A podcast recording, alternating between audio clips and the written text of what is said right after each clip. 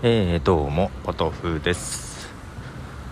えっとね、ポットヒーローっていうアプリね、これ新しいやつ、ちょっと前にも話しましたけども、これ、まあ海外のサービスというかアプリですし、まあ、なんだろう、サブスクリプション契約で、その収益を、ポッドキャスターの方に分配するというようなサービスですが、えー、そうそう、ポッドキャストやってる人はね、あのー、自己申請しないと収益が回ってこないとは思いますが、まあ、それはいいとして、使い方がさ、うんと、やっぱり分かりにくいので、記事を書いた方がいいかなとちょっと思ったんですがこれねまあ自分がもうサブスク契約をしちゃってるわけじゃない？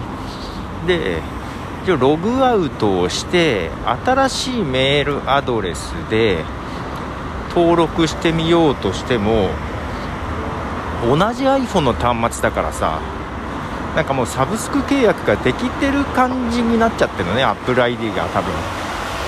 端末で紐づいちゃってて。するとその金額の画面が出てこないのよ。ね。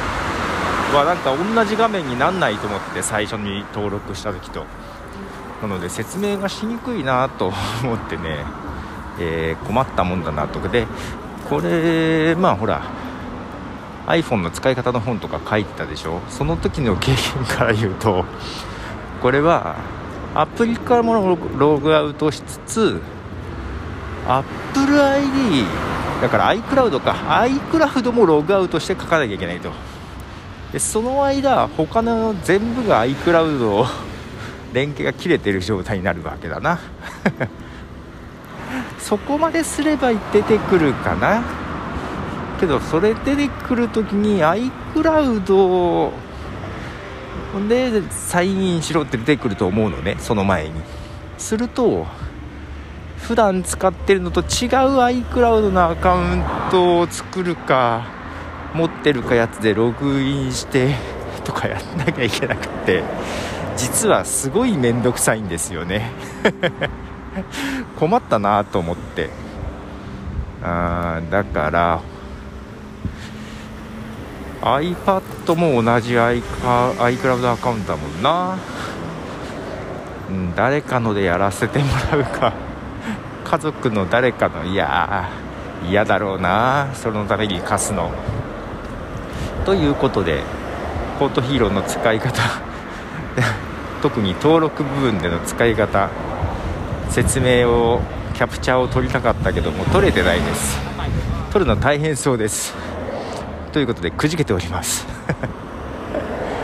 もうそこの登録部分ははしょってね機能部分の説明してもいいんだけど多分さ最初のそのサブスクのとこの登録が一番不安なんだよね。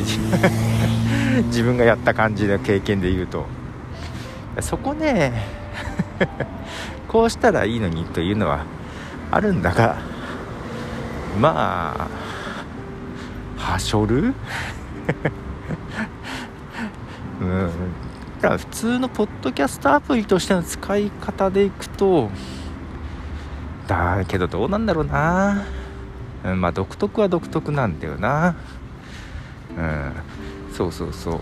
でえー、Apple Podcast からのインポートも、まあ、最初に画面出てくるんだけど、まあ、後からでもできるのね。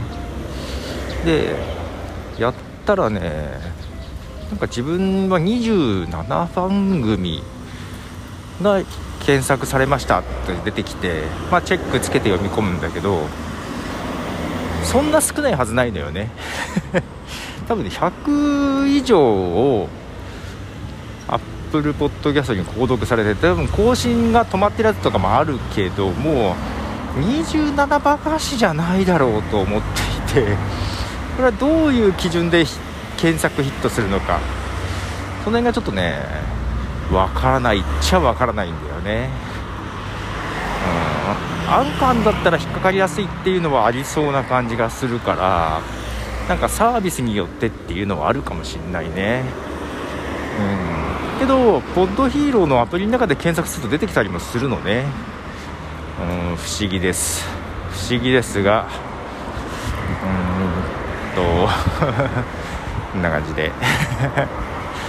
えー、まあ他に喋りたいことあったけどとりあえずいいや。ことでした。じゃあね。